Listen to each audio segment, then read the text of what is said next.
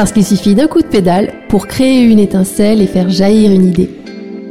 Dynamo, le podcast de Vera Cycling. Bonjour et bienvenue sur Dynamo. Moi c'est Céline, votre hôte sur ce nouveau podcast vélo.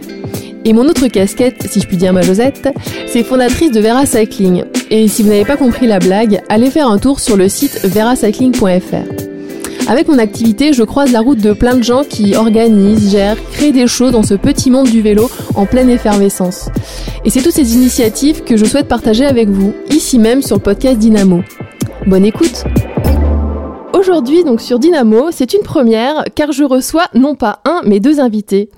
Au micro, vous entendrez d'un côté Patrick Van Den Bosch. Bonjour Patrick. Bonjour Céline. Et de l'autre, Mathieu Amiel. Bonjour Mathieu. Bonjour Céline, bonjour Patrick. Salut Mathieu. Donc vous êtes chacun journaliste vélo, mais avec deux parcours spécifiques et surtout de deux générations différentes. Le prend pas mal Patrick. c'est pour. Oh non, non, je prends pas mal. Au contraire, au contraire, vive la jeunesse. Ouais. Donc c'est pourquoi, en fait, je pense que cette discussion sur euh, le métier et euh, son évolution va être euh, très enrichissante pour tout le monde. Donc c'est un peu comme si on avait le passé, le présent et le futur réunis. C'est absolument fabuleux. Et donc tous les deux, vous vous connaissez bien, puisque maintenant vous travaillez ensemble sur bikecafé.fr. Pour ceux qui ne connaissent pas, c'est un magazine vélo en ligne. Voilà, donc euh, bah, petit challenge pour commencer, histoire de bien perdre nos auditeurs dès le départ. Et si chacun présentait l'autre Patrick, ah, qui est bah, Mathieu Je vais tenter de te présenter Mathieu. Bah, écoute, en fait, on se connaît beaucoup et peu. En fait, euh, c'est notre amour est récent, mais on se connaît, on, on flirte depuis un petit moment tous les deux. Euh, en fait, euh, Mathieu, bah, c'est le jeune. Enfin, je dirais, tu as déjà planté le décor. Hein, il fallait. Tu as l'ancêtre et tu es jeune. Donc, Mathieu, c'est jeune. Figure-toi qu'il va avoir 40 ans cette année. Donc, un âge, euh, déjà, un beau, un beau parcours derrière lui. Donc, bah, Mathieu, je crois qu'il a une formation d'ingénieur. Donc, c'est quelqu'un qui est, toi, qui est bien carré, c'est un mec. Euh, enfin, euh, euh, ferme tes oreilles, Mathieu. je vais dire des compliments. Ça y est, je ferme. C'est un mec hyper sympa et super positif. Donc c'est vraiment une belle rencontre qu'on a. On a déjà, comme je te disais, un peu flirté avant sur le projet Bike Café. Puis là, finalement, bah, ce projet est devenu cette année une SAS. Et Mathieu et moi, ainsi que deux autres partenaires, nous avons créé une, une société ensemble. Donc voilà, on, donc on, se connaît parce qu'on fait du vélo, parce qu'on partage euh, ce métier de journaliste. Moi, j'écris également euh, sur le magazine pour lequel euh, Mathieu travaille. Et puis bah, Mathieu, bah, il écrit pour différents magazines de façon un peu plus sérieuse que moi, puisque moi, je suis quand même un amateur par rapport à lui. Voilà, le jeune est présenté. Maintenant, je laisse Mathieu présenter l'ancêtre. Mathieu, présente-nous le vieux. voilà. D'accord. Comme l'a dit Patrick, je suis le jeune, enfin le jeune entre guillemets, donc je vais avoir 40 ans cette année. Patrick, il a un peu plus euh, de bouteilles que moi. Du coup, c'est intéressant parce que par rapport à Bike Café, on, est, on a deux approches et deux visions qui sont parfois complémentaires. Patrick, comme il l'a bien dit, c'est euh, quelqu'un qui est très sympathique et on a été réunis euh, par le fait qu'on habite au même endroit, Aix-en-Provence, enfin très proche l'un de l'autre, et euh, par la passion du vélo. Ensuite, moi, je connaissais Patrick pour son blog euh, Bike Café. Moi, j'étais pas pratiquant gravel, mais je savais que Patrick, lui, il était de manière assez assidue. On s'est rencontrés sur quelques présentations presse locales. Donc, on avait eu l'occasion de, comme il dit Patrick, de flirter ensemble. Et ensuite, on a, on a gardé le contact. On s'est vu plusieurs fois. Et on a eu l'occasion de faire un super reportage, je pense, qui a noué des liens autour de la Sainte-Victoire, où il m'a fait découvrir un, bel itinéraire euh, gravel autour de la Sainte-Victoire à Aix. C'est comme ça que les, liens d'amitié se sont faits. Et quand il m'a parlé de son projet de développer Bike Café, ben, franchement, c'était l'opportunité à, saisir. Et puis, euh, je savais que j'allais travailler avec quelqu'un avec qui je m'entendais bien. Et, je sentais qu'on était alignés, quoi, qu'on avait un, feeling, qu'il y avait un gros potentiel à bosser ensemble et à, bosser sur ce projet. Donc là, un peu, c'est, vous m'avez un peu expliqué euh, la, genèse de, de Bike Café et de votre rencontre, mais on va peut-être revenir un tout petit peu en arrière en mode chronologique, euh, vu que là, le, thème, ça va être un peu ben, le journalisme vélo. Donc c'est un petit peu voir en fait, votre parcours à chacun, mais là, je pense que le plus simple, c'est que chacun parle du sien. Patrick disait, toi, Mathieu, tu as un plus un profil euh, ingénieur de base. Est-ce que tu peux un petit peu nous, nous, voilà, nous expliquer ton parcours et de, de comment tu es devenu journaliste vélo Ouais. Bah alors écoute, Céline, moi c'est vrai que j'ai vraiment un parcours atypique par rapport, on va dire, à un journaliste classique qui a fait une formation spécialisée pour devenir journaliste. Moi, à la base, j'ai fait un cursus scientifique pour devenir ingénieur. C'est un métier que j'ai exercé pendant trois ans et demi avant de me rendre compte que bah, j'étais pas vraiment épanoui dans, dans ce milieu-là, dans le milieu, on va dire, euh, de l'ingénierie, parce que le, le, milieu industriel me plaisait, mais l'ingénierie en tant que telle, et je me voyais pas faire ma vie là-dedans. Mhm.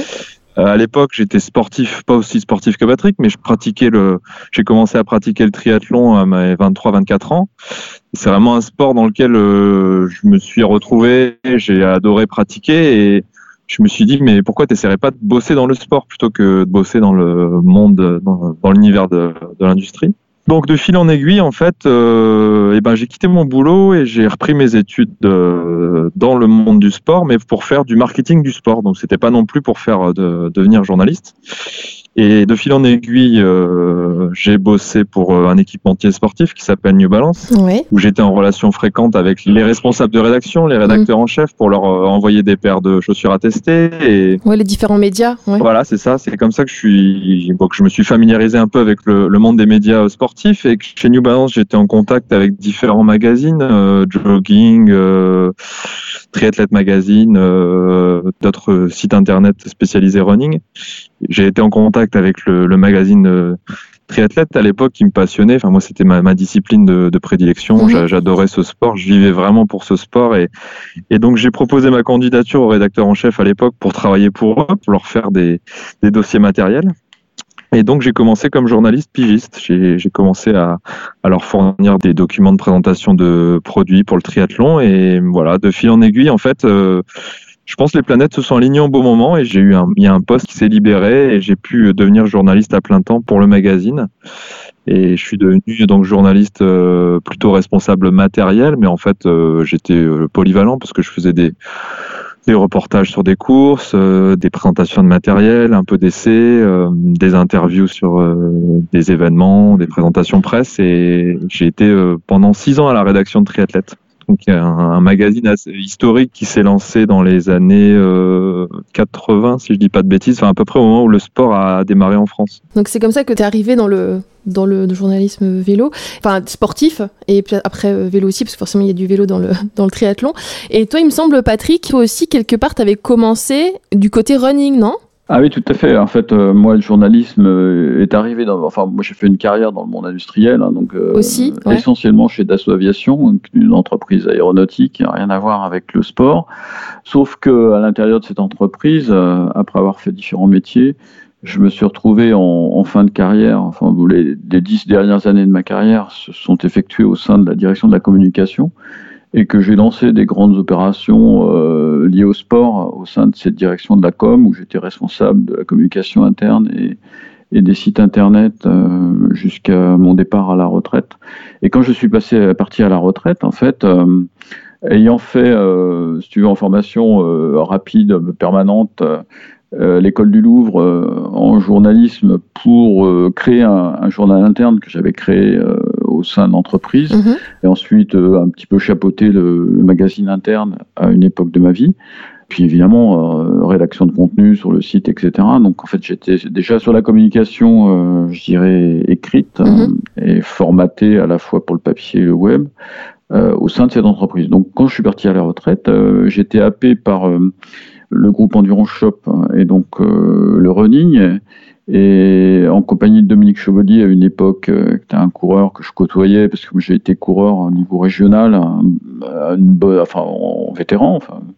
J'ai eu une petite carrière de coureur vétéran. Euh, à un moment, je pointais dans les 50 meilleurs coureurs euh, vétérans de, ma génération. Et donc, j'ai pris en main un un blog qui était lancé par euh, le groupe Endurance Shop qui s'appelait Running Café, figure-toi. Ah, on, voit, l'inspiration, d'accord. tu, vois, tu, vois, tu vois un petit peu l'origine du truc. D'accord, ouais. Euh, donc le nom m'appartenait pas, la marque m'appartenait pas. Mhm. J'ai fait trois ans euh, donc au sein de ce groupe, finalement en montant à 2000 vues par jour, un truc à l'époque auquel personne croyait, mais il y a eu un gros engouement autour de ça.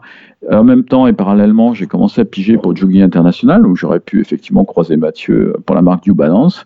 Je testais des chaussures, mais j'étais un fan de chaussures minimalistes, toi, donc je courais avec des chaussures euh, zéro drop. Enfin, c'était un peu atypique dans le monde de la course à pied. Je ferais des marathons avec des 135 grammes. Enfin, c'était un truc de fou. D'accord. Et donc, euh, ça m'a passionné, euh, à la fois cette écriture-là et puis l'écriture en ligne. Et ça réunissait les, trois, mes trois compétences. C'est-à-dire qu'en fait, ayant professionnellement mis en place des sites internet euh, professionnels au sein d'une entreprise, mmh. ayant fait euh, créer un journal, euh, donc participer à de l'écriture, et puis ayant cette passion pour le sport et puis le marketing, puisque j'avais été à plus de 50 ans faire un bout de master à HEC, donc si tu veux, avec un grand pont du marketing qui m'a fait inculquer quelques notions. Euh, voilà, tout ça, s'est mélangé. Ça donnait en fait un, strapontin, enfin plutôt un, euh, un coup d'envoi à une carrière de blogueur, enfin une carrière entre guillemets, puisque mm. j'ai jamais touché des fortunes, je peux te dire. Donc c'est parti comme ça. Ensuite, euh, bah, au bout de trois ans, je me suis dit bon, attends, à ton âge, laisse tomber, fais du sport et puis pense à autre chose. Et puis j'avais un copain qui s'appelle Eric Touvenin, qui est créateur de OpenRunner, qui est un super logiciel de suivi de traces, de création de tracés, qui me dit Ah, pourquoi t'arrêtes, machin, on pourrait faire un truc ensemble. Bah, je dis Oui, bah ok, pourquoi pas, mais euh, bah, il me dit J'ai 2 500 000 visiteurs uniques sur OpenRunner, on pourrait faire un contenu, etc. Et donc, comme on était tous les deux passionnés de sport d'outdoor, c'est-à-dire à la fois de course à pied, de montagne, de fast hiking en montagne et de vélo, on a créé un site qui s'appelle Track and News et ça a duré 4 ans. Et là, on s'est éclaté sur différentes disciplines extérieures. Et puis euh, Eric, euh, bah, lui, il avait quand même un besoin de rentabilité, etc. On, on, faisait piger des journalistes. tu connais peut-être Sylvain Bazin ou des gens comme ça qui ont travaillé avec nous. Euh, donc on faisait piger des journalistes, on, payait les photos. À la fin de l'année, on gagnait zéro, quoi. Et donc Eric, il a dit, bah moi, il faut que je, je vive, quoi. Enfin, Eric est à peu près dans les mêmes âges que Mathieu, donc enfin c'est une nécessité effectivement alimentaire. Donc il, m'a dit, bah Patrick, moi j'arrête, je jette les l'éponge. Et puis j'avais moi découvert le gravel déjà dans notre dans cette histoire euh, ensemble. Bah, on allait à l'Eurobike euh, en Allemagne et je voyais ces trucs, je voyais les sacoches, bikepacking, je voyais tout ça. Je me dis, tant, ça c'est génial quoi. Les trucs que je peux pas faire avec mon vélo, euh, avec les roues, vélo en carbone avec les roues toutes fines. là, je peux aller, si ça me prend, je quitte la route, je vais dans le chemin à droite, à gauche, etc.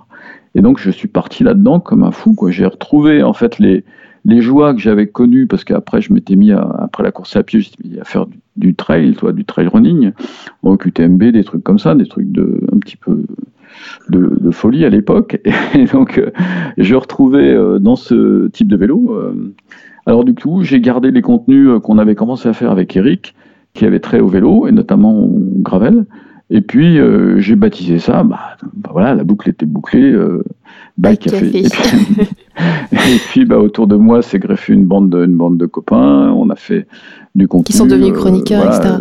D'accord. Donc c'est comme ça que tu es arrivé dans, euh, dans le vélo. Et euh, toi, Mathieu, donc toi, tu étais dans, dans, le triathlon. Et hum, comment t'en es arrivé à plus te spécialiser euh, Est-ce que tu as un peu abandonné le côté course à pied aussi? Alors en fait, moi, j'ai pratiqué le triathlon donc à peu près durant tout le temps que j'ai passé chez Triathlète, donc à peu près 6 ans. on va dire, on a débordé un peu 8 ans.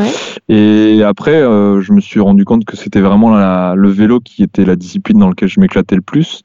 Donc euh, après avoir fait quelques triathlons euh, qui étaient mythiques, euh, comme l'Ironman de Nice, l'Embrunman, j'avais un peu l'impression d'avoir coché toutes les cases, tu vois, de ce que je voulais faire. Donc je me suis mis au vélo à fond bon à mon, niveau, hein, tu vois, euh, j'ai fait des cyclos sportifs, j'ai fait un peu comme euh, tout cycliste euh, passionné des, étapes du Tour, des.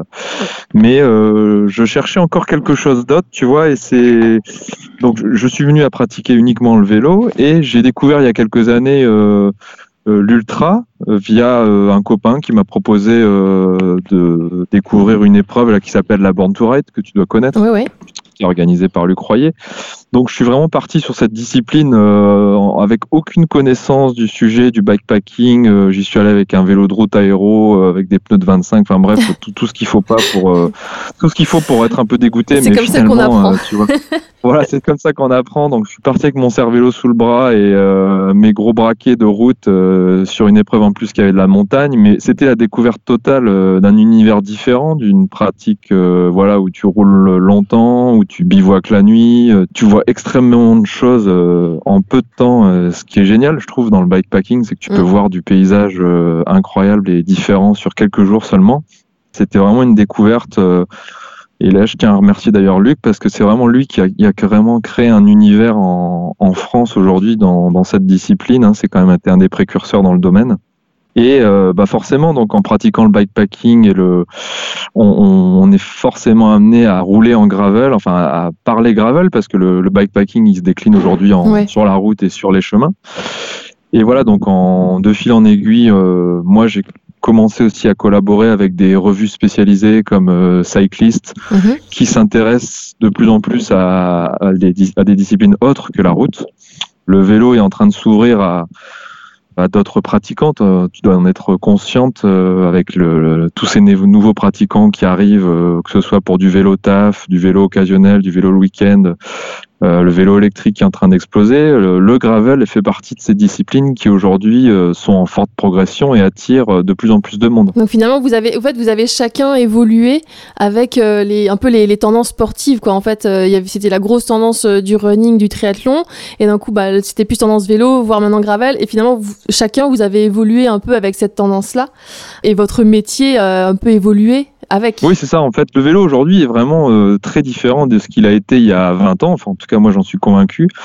Pour certaines personnes, pas du tout, parce que je pense qu'ils n'ont pas intégré que ces nouvelles disciplines sont arrivées, et, ou alors pensent que ça va être des feux de paille, comme l'a été le fat bike peut-être, ou le fixie, quoique le fixie euh, est encore pratiqué par pas mal de monde. Hein, oui, c'est toujours présent. Comme euh, notre ami Thierry Saint-Léger, mais c'est vrai que le, le gravel aujourd'hui, c'est un vélo L'expression a été utilisée plusieurs fois, c'est un vrai couteau suisse, il permet d'aller partout, on peut aller faire de la route, on peut aller sur du chemin, on peut faire du DFCI, on peut l'utiliser euh, en différentes, avec différents montages de roues pour euh, faire vraiment de la montagne ou pour faire vraiment de la, la route euh, du chemin un peu difficile. Donc, on peut l'électriser aujourd'hui avec le gravel électrique. Donc, c'est un moyen assez génial de découvrir le vélo, même pour quelqu'un qui veut payer un vélo pour aller en ville, pourquoi pas On peut envisager un gravel qui peut le.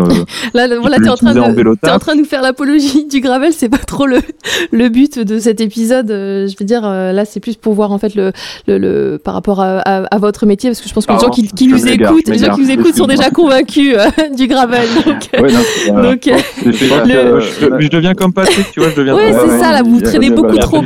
Vous traînez trop ensemble. Je pense que, je pense que Mathieu, il, a un petit peu. Euh, euh, justement, au travers de, son expression sur le gravel, évoqué un peu ce qui est devenu notre métier, c'est-à-dire un métier de curieux. Je crois que c'est ce qui nous caractérise, Mathieu comme moi. Et c'est pour ça qu'on est, on s'est réunis euh, et qu'on va s'attacher à, à, travailler ensemble, à développer euh, cet axe euh, journalistique un peu différent, ce mmh. positionnement différent, de proximité avec les gens. C'est qu'on accompagne un, un, mouvement sociologique. Il l'a évoqué au travers de Gravel, mais aujourd'hui, le vélo, c'est un grand mouvement sociologique. Je pense que beaucoup n'ont pas compris. Enfin, effectivement, les fédés, les clubs, enfin, les gens qui sont là depuis des années ne sentent pas les choses venir. Je pense que nous, effectivement, au travers de nos écrits, de notre curiosité. On utilise ce métier de journaliste euh, dans, la presse écrite comme dans la presse en ligne pour euh, faire connaître tout ça. Et, voilà. forcément, vous êtes un peu, vous êtes forcément précurseur quelque part. Mais du coup, je me demandais, est-ce qu'on écrit différemment euh, selon le sport? Est-ce qu'on s'adresse de la même manière à des triathlètes qu'à des runners, qu'à des gens qui font de la route, qu'à des gens qui font du gravel? Mon avis personnel, c'est que pour parler d'une discipline, il faut la pratiquer. Mhm. Alors, euh, certains te diront que c'est pas obligatoire, et il y a des très grands journalistes que je connais à l'équipe euh, ou chez euh, Eurosport qui écrivent très très bien sur le vélo, bien mieux que moi bien mieux que j'écrirais jamais et qui sont pas pratiquants, tu vois.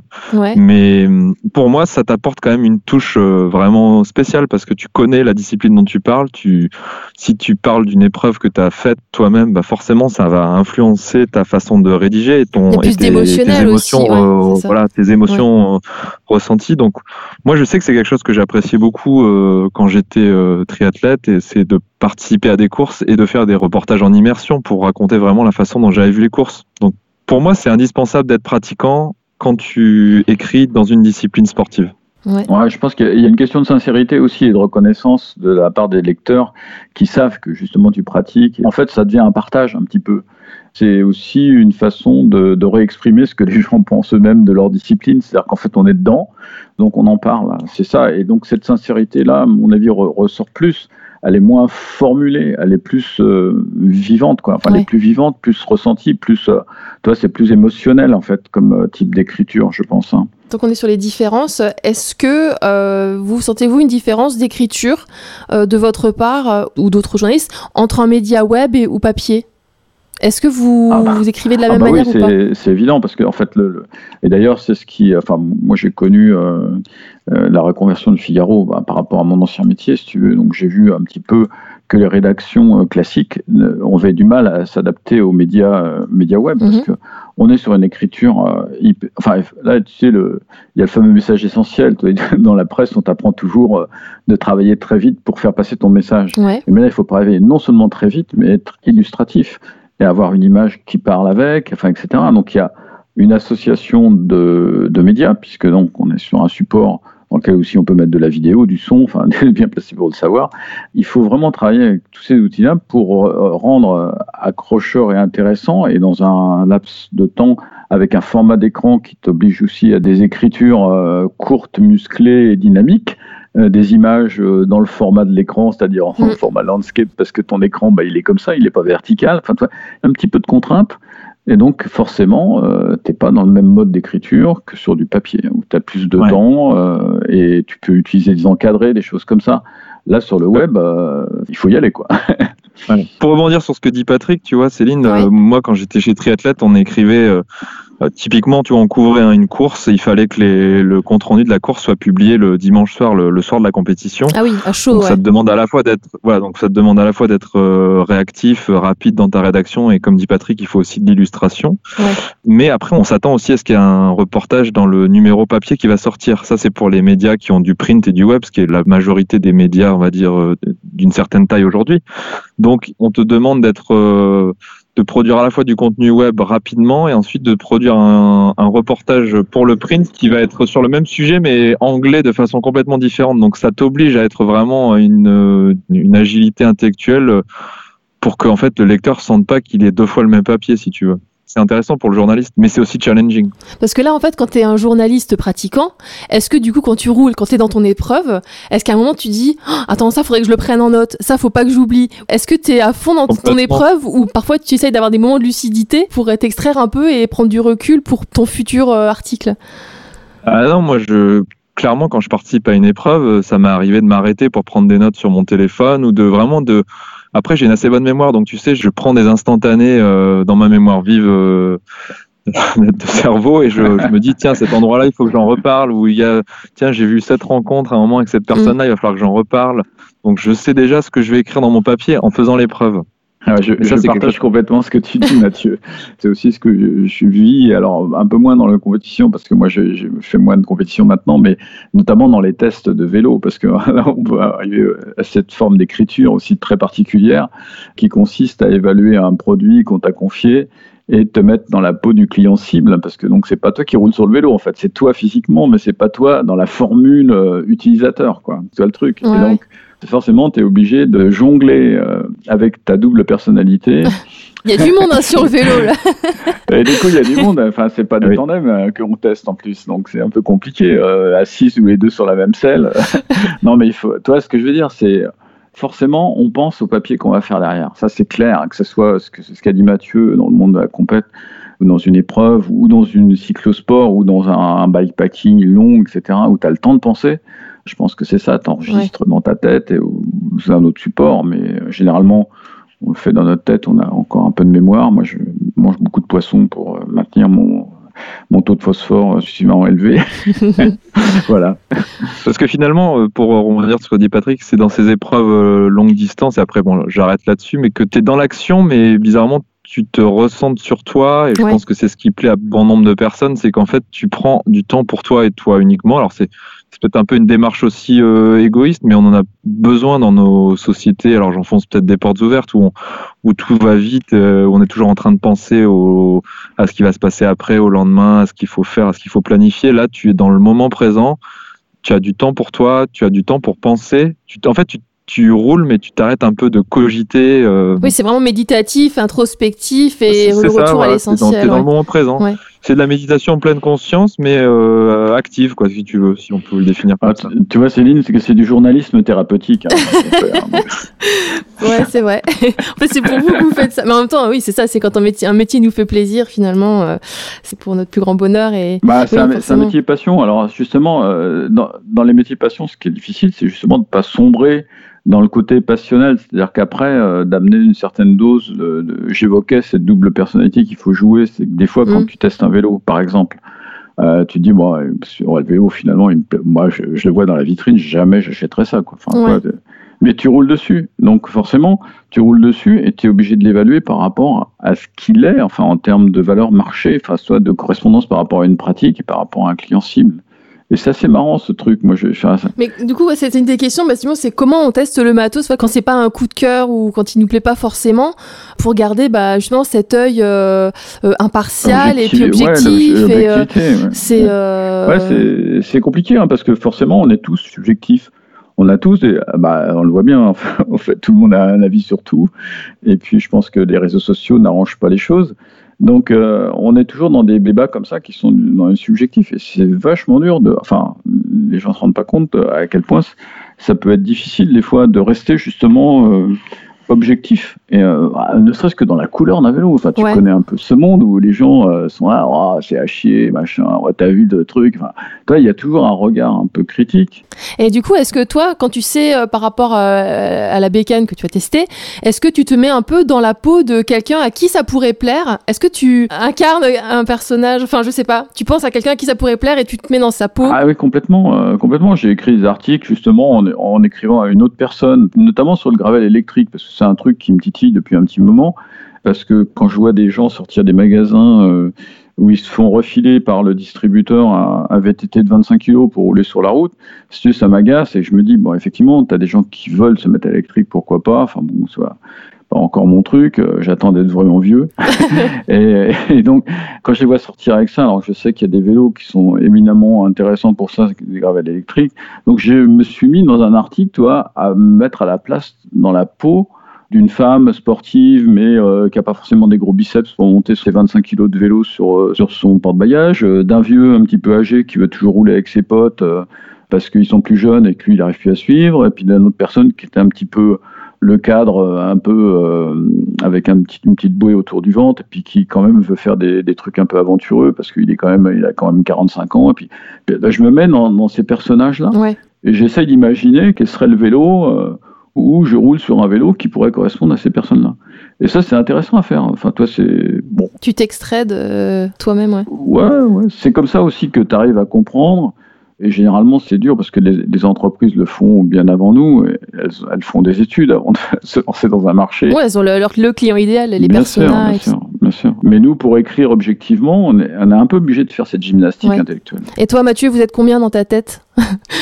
Tu fais aussi ah, Moi, on est beaucoup, beaucoup, beaucoup, euh, un peu trop parfois. Mais en fait, euh, déjà, le, moi, je suis journaliste pour plusieurs euh, médias, donc en, en, plus de Bike Café, donc je t'ai dit, je travaille pour Cyclist Mhm. mm -hmm. en, en, presse papier. Je travaille aussi pour un support euh, qui s'appelle Bike Echo, qui est de la presse professionnelle euh, cycle. Donc c'est vraiment un titre spécialisé Business. qui traite du marché Ouais. euh, du commerce du cycle, donc destiné aux, aux magasins, au B2B. Ouais.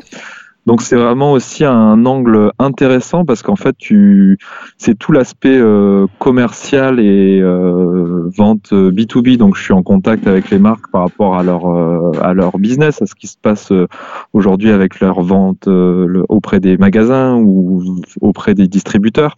Donc ça apporte vraiment un éclairage intéressant en plus du côté euh, B2C qu'on connaît tous parce que là on a vraiment le, un peu l'envers du décor, on sait ce qui se passe chez les marques, on sait ce qui se passe chez les distributeurs. Au final, euh, ceux qui vendent, c'est les magasins, qu'ils soient euh, physiques ou euh, en ligne. Ouais. Donc ça t'apporte, enfin moi en tout cas, je sais que ça m'apporte beaucoup dans ma vision du vélo, ça me nourrit beaucoup dans mes idées d'articles. Ouais, parce que tu vois en fait le point de vue de chacun. Exactement, et on sait que les marques aussi euh, parfois poussent des produits pour du marketing, hein, clairement, Mm. mais elles auraient tort de s'en priver parce que aujourd'hui, par exemple, les vélos qui coûtent euh, plus de 10 000 euros euh, se vendent bien. On peut se demander si c'est légitime ou pas. Bah, tant qu'il y a des gens pour mettre ce prix-là, ben oui, c'est que c'est légitime. Voilà, c'est ça qui est. Tant que ça se vendra à ce prix-là, eh ben, pourquoi elles ne le vendraient pas? Elles ont raison. Ça fait tourner le commerce, ça fait rentrer de, de l'argent dans les dans les caisses des magasins, des sociétés, ça fait vivre des gens. Bah, c'est très bien. C'est vrai qu'en plus, toi et Patrick, euh, vous avez chacun un, bon bagage marketing. Donc, vous êtes aussi déjà alerte. Enfin, vous connaissez un peu les ficelles de la com et du marketing. Donc, vous pouvez aussi ne pas vous faire avoir et, contourner ça. Ouais, alors j'aime pas trop le, mot ficelle parce qu'en fait, le marketing en ce moment, il, est diabolisé par tout le monde. tout le monde se fait avoir. C'est en fait c'est un truc, on a l'impression que tout le monde se fait avoir. Je pense que le marketing, c'est un outil qui accompagne les mouvements profonds de société. Alors, est-ce que c'est le marketing qui tire les mouvements profonds de société ou est-ce que c'est la société qui tire le marketing? Toi, c'est une question à se poser. Et je pense que c'est forcément entre deux, si tu veux. C'est un habillage de quelque chose, d'une évolution profonde. Je parlais du gravel et de l'évolution sociologique du vélo. On est complètement dedans. Et je pense que ce qui se passe en ce moment au niveau sanitaire a poussé encore plus le bouchon, je dirais, parce que bah, des gens euh, qui ne voulaient plus euh, finalement passer des vacances de façon classique se sont rendus compte qu'avec le vélo, on pouvait faire des choses intéressantes. Et il y a un retour un peu à une recherche autour de la nature qui correspond finalement à ce vélo. Alors, est-ce que ce vélo, il a été créé pour déclencher le retour à, à cet éveil vers quelque chose de plus naturel, à quelque chose de plus humain? Est-ce que les bails cafés, ont écouté notre ami Philippe Trochon qui a parlé de son projet sur ton antenne, récemment, est-ce que ce commerce alternatif est un fait de société ou est-ce que c'est une volonté marketing? Toi, toi c'est difficile de trouver cette frontière. en fait, oui, ça tire dans les deux sens, en fait. Euh, c'est bien sûr, bien sûr, c'est forcément une rencontre.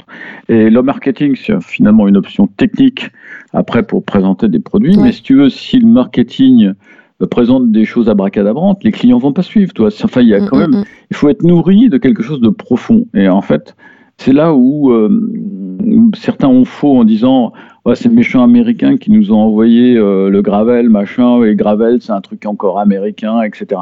Mais aujourd'hui, attends, euh, regarde ce qui se passe. Il suffit d'ouvrir les yeux, d'être un petit peu curieux.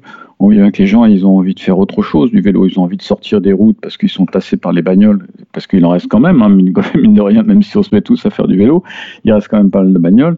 Et puis les vététistes, ils en ont marre de faire des ronds de 30 km dans des trucs hyper techniques avec des vélos qui, mm. commencent à ressembler maintenant à des machines de guerre. Donc, ils ont envie euh, euh, pardon, je te coupe la parole deux secondes, Patrick. Non, non, vas-y. Je vous donne un chiffre. Je donne un chiffre concret. Euh, là, je reprends ma casquette de journaliste chez Bike Eco.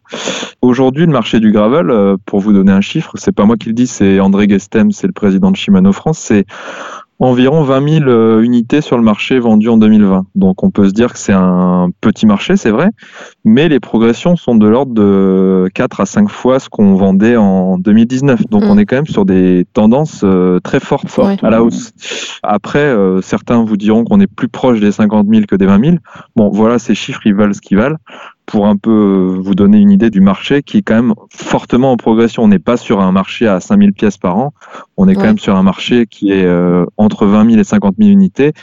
Et euh, ça va être très intéressant d'avoir les chiffres de 2021 quand on aura passé l'année parce que des vélos de gravel aujourd'hui, ça se vend comme des petits pains, bon comme tout type de vélo, mais c'est vraiment une catégorie qui plaît et euh, je pense que les chiffres, euh, à mon avis, il y aura encore un doublement et un triplement euh, l'année prochaine. C'est fou, hein, tous les deux. Je vous coupe parce qu'en fait, vous êtes indécrottables. Hein. On part sur un sujet et vous arrivez toujours sur le gravel.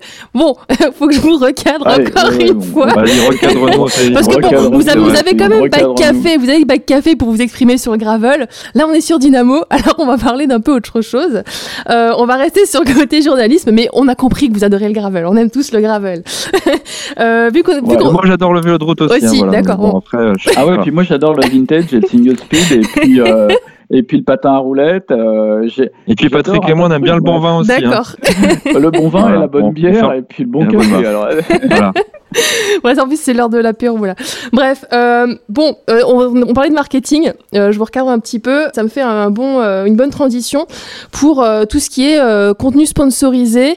Est-ce que c'est les marques qui viennent vous voir pour vous dire, ben voilà, on aimerait bien que vous testiez ça, ou est-ce que c'est vous qui allez demander aux marques pour tester des choses? Voilà, comment est-ce que ça se passe de ce côté-là?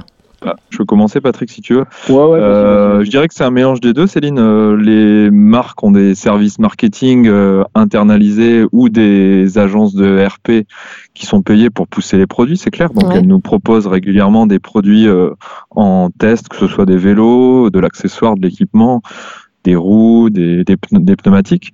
Donc les marques viennent nous chercher, viennent nous proposer des produits à tester. Mais on a aussi une grosse démarche de notre part de, et ça c'est aussi pour moi le- fait partie du travail euh, de journaliste, d'aller chercher des marques qui ne communiquent pas ou qui ne vous souhaitent pas communiquer, euh, des marques qui sont pas encore présentes sur le marché français ou peu développées. Donc c'est un peu des deux si tu veux. C'est une, euh, on reçoit des idées de tests et nous on va chercher de notre côté aussi des produits qui nous semblent intéressants et pertinents par rapport à notre lectorat, que ce soit pour du print ou du web. hein, ça c'est peu Mm. importe, mais donc il y a vraiment c'est vraiment dans les deux sens.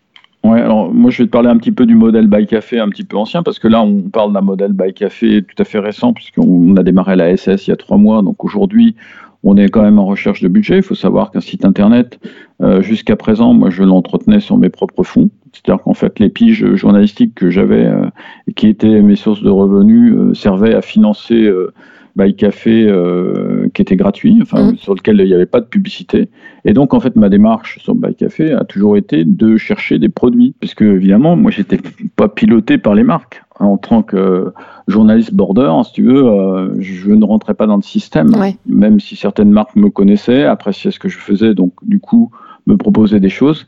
J'étais plutôt, moi, en recherche.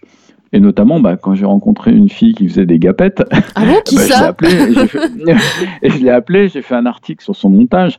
Et notre objectif aussi sur Buy Café, c'est de propulser des gens qui sont pas forcément connus, qui ont des budgets euh, à nous confier. Donc il y a ce côté journaliste, euh, je dirais découvreur Ouais. de talent. Notre mission est aussi de porter la connaissance du plus grand nombre, enfin en tout cas de nos lecteurs, les gens qui aujourd'hui font le vélo, euh, développent des choses, des choses curieuses. Alors, on a publié un article sur un vélo de gonflé à l'air, on a publié un article sur des pédales magnétiques. Enfin, on fait des choses très très différentes. Oui, puis même, même pour vous, finalement, ça vous permet aussi bah, d'élargir euh, les horizons, euh, enfin votre horizon à vous, quoi, euh, de découvrir de- des nouvelles sûr. choses ouais, et de les partager.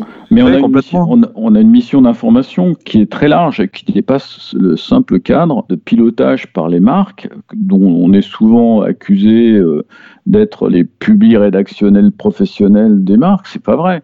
C'est pas vrai. On, on fait ça en toute transparence. Et dans le modèle qu'on a monté avec euh, Buy Café, on a externalisé de façon volontaire ce qu'on appelle la régie publicitaire hein, dans les médias, puisque les médias qui doivent vivre et créer du profit pour pouvoir aussi se développer, comme toute société, hein, c'est normal. Mm. Eh ben, on a séparé ça et on a une régie externe qui va recruter auprès des marques des budgets sur lesquels on fera des articles Publirédac qui seront clairement marqués Publirédac. Et quand on fait des tests de vélo, les entreprises nous prêtent du matériel, comme l'a dit Mathieu, eh bien là, on, agit en toute objectivité par rapport au produit, sans avoir cette pression, je dirais, d'obtenir ou pas euh, un budget derrière. Ouais, si tu veux, on a une relation vraiment très saine avec les marques dans le sens où on va leur dire euh, ce qu'on pense de nos produits. Je pense que Patrick avait cet engagement à cœur depuis le début du projet de vraiment être honnête par rapport au lecteur et de dire ce qui allait et ce qui n'allait pas. Et comme il l'a dit aussi, euh, notre but c'est aussi de mettre en avant des gens qui sont pas forcément assez médiatisés. Et, alors que certains sont déjà ultra connus et on leur donne beaucoup la parole, mais parce que ce sont aussi des gros acteurs du marché dont on parlera aussi. Donc on est vraiment éclectique dans le sens où on va parler de tout le monde, du grand fabricant comme Giant ou Specialized à un petit artisan comme euh, Benoît Stupidsic euh, qui monte des roues artisanales euh, de sa marque Asterion. Euh, voilà, vraiment balayer euh, assez large au niveau du rédactionnel et de la ligne éditoriale. Et du coup, est-ce qu'on peut parler de ce mythe?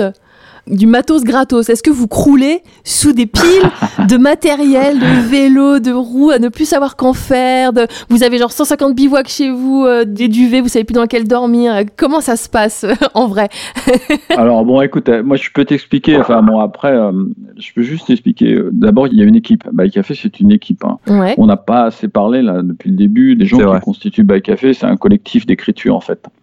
Tu as des gens de talent qui euh, prêtent leur plume et qui nous la prêtent vraiment puisqu'ils sont pas rémunérés pour ça.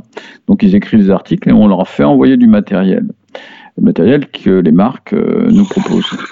Ce matériel, en ce qui concerne un certain nombre de matériels, évidemment pas les vélos, pas les matériels très coûteux, ça constitue en fait la prime à l'écriture parce que ces gens-là investissent du temps, passent du temps, et je t'assure des heures hein, pour certains, à valider que le matériel correspond bien euh, à la promesse qui est faite par la marque dans le cadre d'un usage.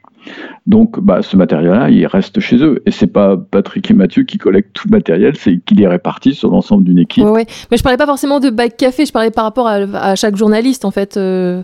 Voilà, Ouais, c'est ouais. ça. Et c'est une sorte de dotation, si tu Ouais, ouais, bien veux. T'as des gens, enfin, je veux pas cracher sur les influenceurs, mais t'as des gens qui reçoivent beaucoup plus de choses Ouais. en en faisant simplement deux photos, une légende. Donc là, il y a du travail derrière. Ouais, ouais. C'est ça Ouais, qu'il faut noter. C'est pas dans le monde du vélo et enfin du sport euh, d'endurance dans lequel on est qu'on va Ouais. s'enrichir. Enfin, dans- on, on- Clairement. on reçoit de l'équipement de temps en temps, c'est vrai, on en teste euh, de manière la plus objective possible. Et c'est vrai que sur des produits euh, comme du textile, euh, un GPS, euh, on- un pneumatique, bien sûr, on va, c'est des choses qu'on garde et que les marques ne nous demandent pas. Ouais. Tout ce qui est roue, euh, équipement Ouais, un- plus cher, un vélo, pneu- euh, un pneu ce, qui est ce genre de choses. Oui, ils vont un rien en pneu qui est faire, usé, ouais. ou, un ou un cuissard qui a roulé. Enfin, je veux dire, enfin, ils n'ont pas l'outrecuidance de nous demander de retourner le produit. Enfin, c'est un peu. Puis c'est le salaire du testeur, comme je Ouais, t'expliquais. ouais. Toi, enfin, tu, tu peux pas savoir les heures. euh, Enfin, je, je peux pas te citer les noms, mais tu pourras lire sur notre site si tu veux des comptes rendus de test. Tu sens que vraiment il y a de la sueur, quoi. Il y a de l'effort. hein, c'est pas. Puis il y a les photos et puis il y a le temps passé, Ouais, sûr, etc. Donc ça, tout ça. Mais évidemment, ils nous laissent pas les vélos. Des fois, tu as envie de garder un vélo, des vélos euh, un petit peu sympas euh, que tu as roulé.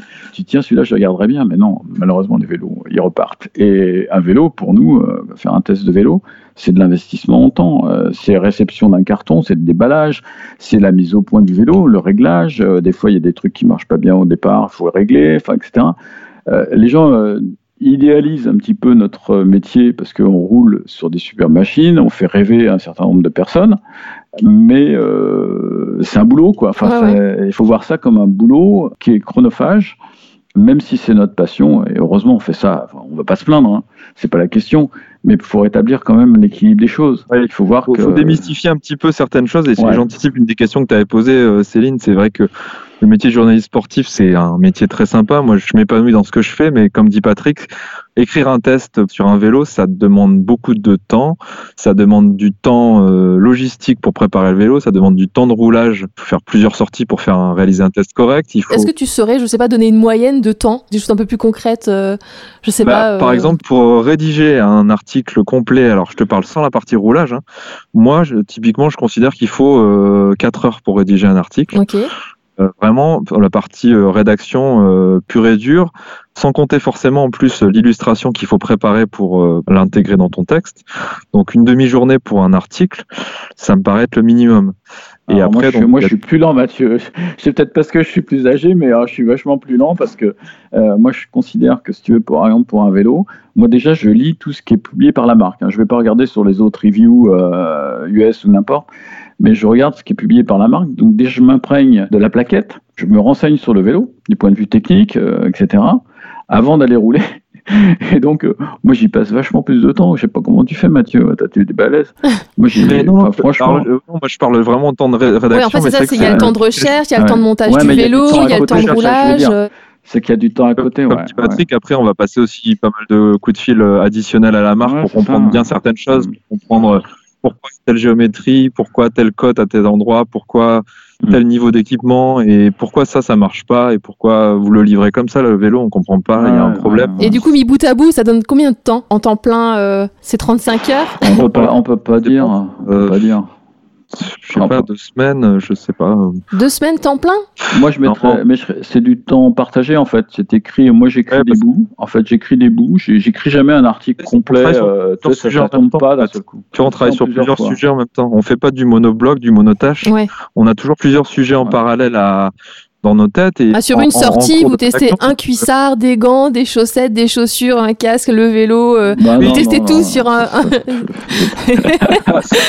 Tu fais ta, tu fais ta, visualisé, ta t'as semaine raison de test sur une sortie, une seule sortie. Ça marche pas comme ça en fait. ok. Moi, j'ai des circuits. euh, alors, je me suis fait des circuits tests.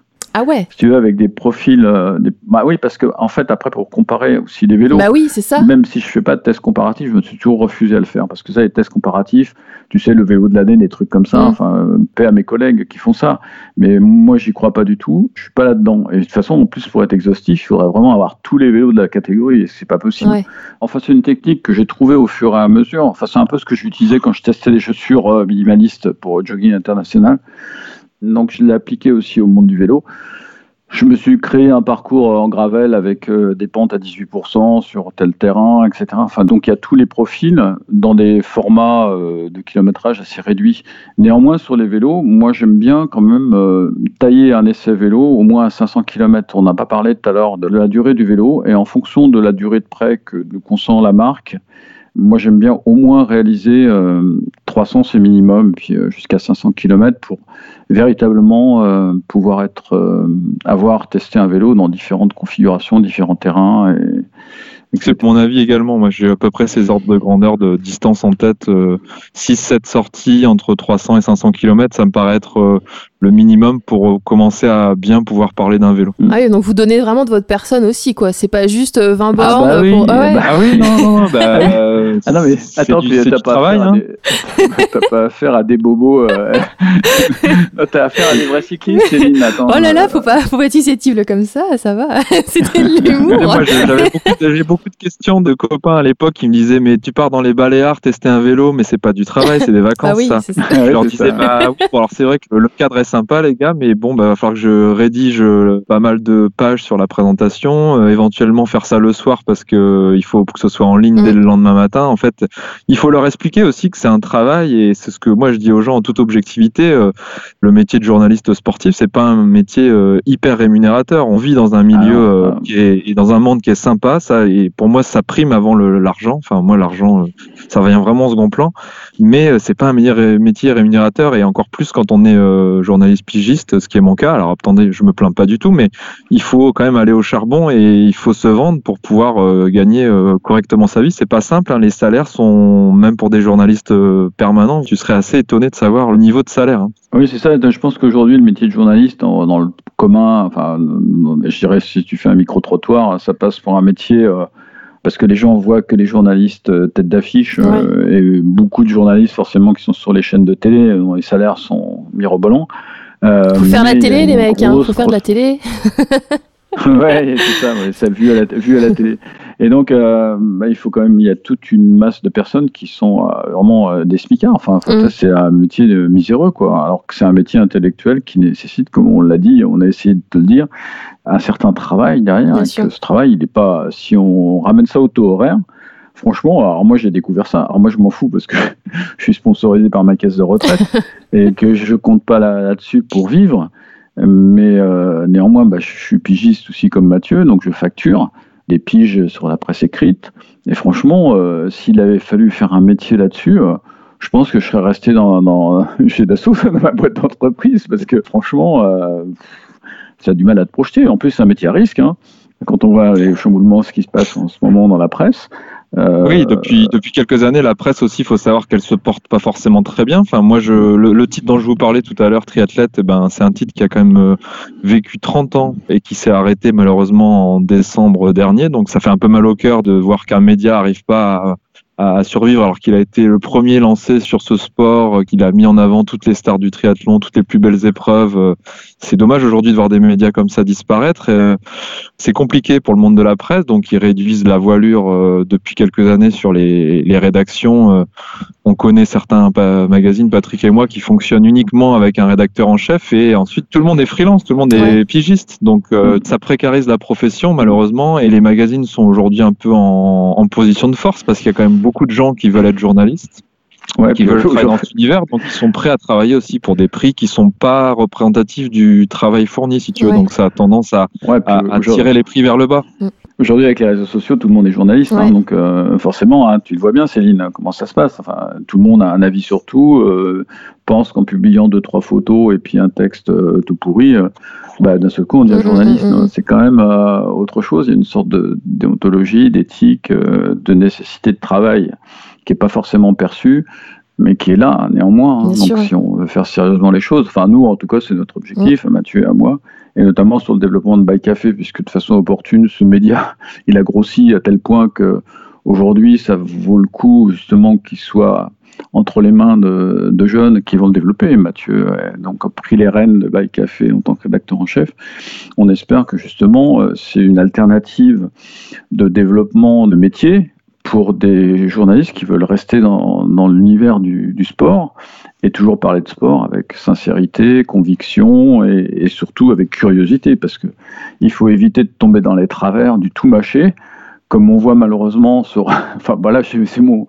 J'entame un couplet. Oui, oui, on est en train de te perdre. J'avais peut-être encore d'autres questions euh, qui étaient plus par rapport euh, à votre métier. Oui. Ouais, un petit peu militant, parce que franchement, euh, les BFM et les trucs comme ça, si tu veux, on est parti dans un modèle qui rend les gens un petit peu idiots par rapport à des problématiques. Et nous, justement, on est là pour aussi pour être un petit peu le poil à gratter à, la réflexion commune autour de ce qu'est le vélo, euh, pour amener euh, des sujets complètement différents, tout en ayant un travail éthique par rapport à ce qui se fait de l'information euh, dans le monde du vélo. Et du coup, il faut être un petit peu expert forcément pour parler du vélo. Est-ce qu'un bagage technique est nécessaire? Comment vous avez appris, vous, tout ce qui est un peu technique autour du vélo? Parce que pas n'importe qui peut écrire, je sais pas, sur une taille de potence trop courte ou pas assez longue, ou je sais pas, vous voyez hein, à quel point moi je suis calé technique.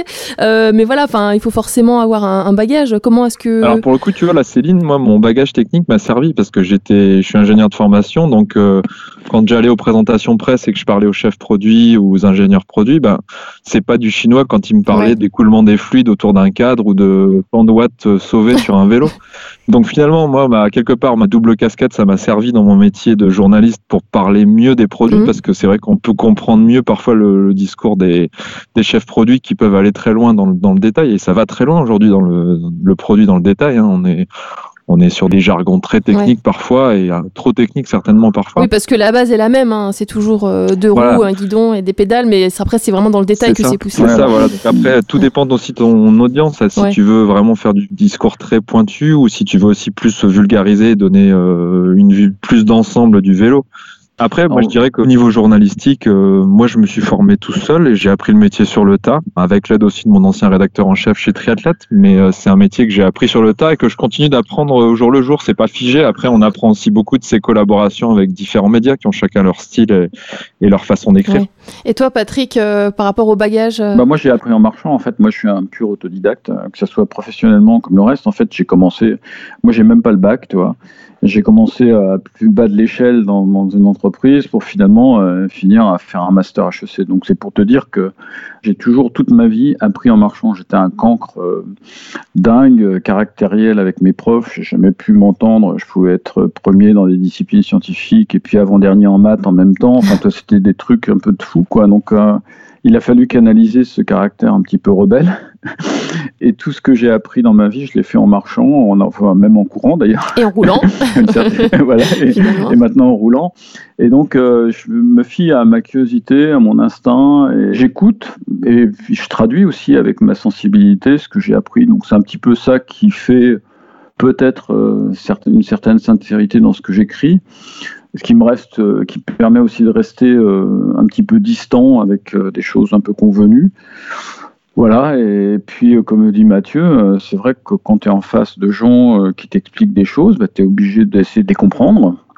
C'est comme ça que tu te forges une sorte de discipline de travail, de rigueur nécessaire, parce que derrière, de toute façon, si tu écris des bêtises, à la fois tu te fais bah, mal voir par les gens qui ont passé des années à concevoir des produits, euh, si tu écris des bêtises sur ce qu'ils ont fait, et puis des bêtises par ton lectorat, parce que si tu écris. Si tu perds la crédibilité euh, aussi, ouais. pour, être, journaliste, je pense qu'il faut vraiment. Euh, pardon, je t'ai coupé la parole, Patrick. Il faut vraiment, je, pense, être curieux et ouvert d'esprit, parce que c'est vrai que personne à la science infuse. On a besoin d'aller chercher de la connaissance, d'aller se renseigner auprès d'experts, de comprendre pour pouvoir écrire. Et c'est un métier où, on, pour moi, on apprend aussi euh, l'humilité. Euh, l'enquête compte beaucoup. L'enquête compte beaucoup. Le, et on passe aussi beaucoup de temps, euh, parfois au téléphone ou par mail, pour avoir une info. Tu vois, c'est. Vrai que ce temps-là. C'est un métier qui est parfois fastidieux. Ouais, parce que des fois, il faut être accoucheur. Toi. Enfin, c'est presque des fois des enquêtes de police et savoir faire parler les gens parce que, et développer un relationnel. Ça, j'ai oublié d'en parler, mais si tu veux, ce qui compte beaucoup aussi dans ces métiers, enfin, comme dans beaucoup de métiers d'ailleurs, c'est l'aspect relationnel avec les gens. C'est-à-dire qu'en fait, euh, bah, passer du temps à entretenir des relations pour avoir de l'information, c'est pas euh, soudoyer, c'est justement entretenir un climat. Et cette sincérité nous sert aujourd'hui. Je pense qu'on a des discours. Moi, j'ai des discours avec les marques. Je suis complètement off. Ils peuvent me dire des choses. S'ils me disent c'est off, c'est off. On n'est pas, euh, comment dirais-je, un blog à succès. On n'est pas là pour faire du buzz, du, enfin, des trucs qui, des mots horribles que j'entends. On est plutôt bienveillant d'une façon mhm. générale. Enfin, Mathieu comme moi, je pense qu'on écoute avec bienveillance les gens en disant c'est pas forcément des gens tordus. Ils ont des choses à nous expliquer. On les écoute, on essaye de les comprendre et retraduire un petit peu ce qu'ils nous ont dit et avec notre prisme qui est notre sensibilité et notre pratique de vélo. Donc c'est ça qui fait l'alchimie euh, de choses qui apparemment ont du succès puisque on est relativement suivi quand même en termes de lecture. Ouais, ça a l'air de, bien marcher. Donc euh, là, je vais avoir euh, des petites questions pour vous à répondre un petit peu, euh, peut-être plus du, du, tac au tac pour essayer de, conclure cet entretien. Enfin, pour commencer à conclure, parce que voilà. Voilà, mais, on peut passer la journée. mais je sais, je sais qu'on peut y passer la journée. mais il y a d'autres choses à faire aussi. Du coup, est-ce que chacun, vous pourriez me dire quel est votre thème préféré d'écriture autour du vélo? Est-ce que c'est le matos, les sorties, du lifestyle, des événements, de voilà, qu'est-ce que chacun, euh, qu'est-ce que vous préférez écrire? Sur, sur quel thème vous préférez écrire? Alors, je me lance, Mathieu. Alors, moi, ce que, moi, ce que j'aime bien, c'est les tendances, parce que je suis un peu fashion victime, j'aime bien renifler les tendances. Et c'est un petit peu ça, d'ailleurs, qui m'a emmené sur le gravel. Donc, effectivement, dès qu'il y a un truc un peu, un peu que je renifle, et ça, j'aime bien me lancer dans un machin que je connais pas, mais tiens, ah, tiens, toc et je saute dessus. Et alors, le deuxième sujet qui me passionne, bah, c'est des gens euh, comme toi ou d'autres entrepreneurs que je découvre, des bails cafés que j'interviewe, etc. Et ça, j'adore ça. Après, le reste, eh ben, le matos, c'est un peu plus technique. Enfin, tout ce qui est un peu plus euh, structuré, je dirais, ça m'intéresse moins parce que j'ai moins de, de découvertes, puisque j'ai déjà un petit peu appréhendé euh, les produits au travers de ce que je disais, le travail qu'on fait en amont euh, pour savoir et comprendre comment ça marche, etc. Il y a déjà eu pas mal de choses qui sont publiées par les marques. Et toi, Mathieu? Alors moi, bah, deux choses comme Patrick. premièrement, ça sera les reportages en immersion. J'en ai fait beaucoup. C'est vraiment quelque chose que j'adore faire parce que ça permet de découvrir une épreuve, de, de la découvrir de l'intérieur, de la réaliser, de la pratiquer, de la rouler. Je trouve que c'est jamais aussi facile d'en parler qu'une fois qu'on l'a faite soi-même. Et la rencontre euh, des autres concurrents sur l'épreuve, je trouve ça vraiment quelque chose qui me nourrit, euh, enfin humainement et après dans la rédaction de mon article. Juste pour l'anecdote, je me rappellerai toujours. Euh, le plus beau reportage que j'ai fait, c'est quand j'étais chez Triathlète, on a été faire le Norseman en Norvège. Alors là, j'avais pas participé pour le coup, mais on a été euh, découvrir cette course. Euh, enfin, pour info, c'était le triathlon le plus difficile au monde, euh, où tu nages dans un fjord, tu fais 200 km sur des routes balayées par le vent, et tu finis par monter une montagne. oh, ça vend du rêve. où tu montes. voilà, il y a des gens qui aiment faire ça. mais, oui, je sais, il y a des mazos partout. tu termines par un marathon où tu termines avec l'équivalent de l'Alpe d'Huez à monter en sur un sentier. Pour moi, ça restera un reportage magique. Mm.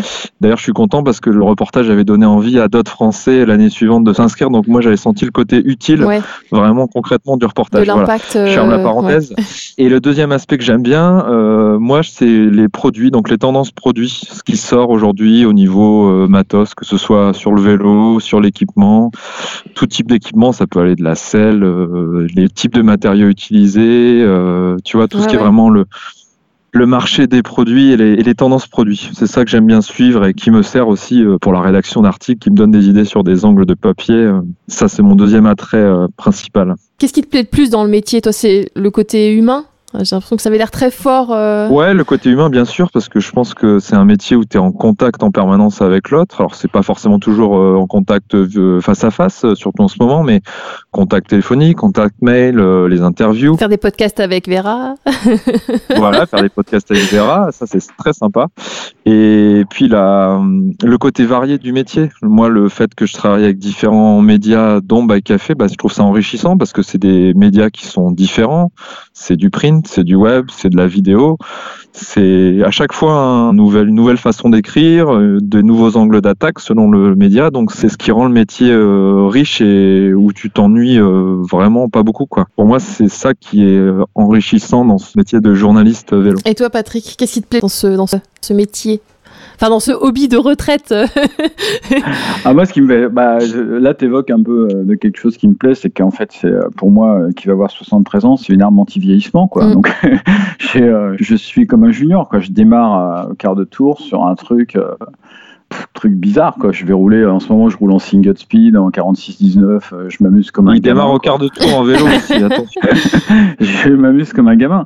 Et donc moi, c'est j'ai un corps qui commence à être un petit peu âgé, mais j'ai une tête euh, qui continue à fonctionner. Alors donc je je fais pas ça uniquement pour éviter de vieillir, mais en fait, euh, ce qui me plaît beaucoup, c'est justement de rencontrer des jeunes, d'être immergé plutôt dans un univers de passionnés, de jeunes, de sportifs, parce que j'ai toujours été sportif, malgré un passage de ma vie un petit peu, un petit peu euh, tabagique et, alcoolisé.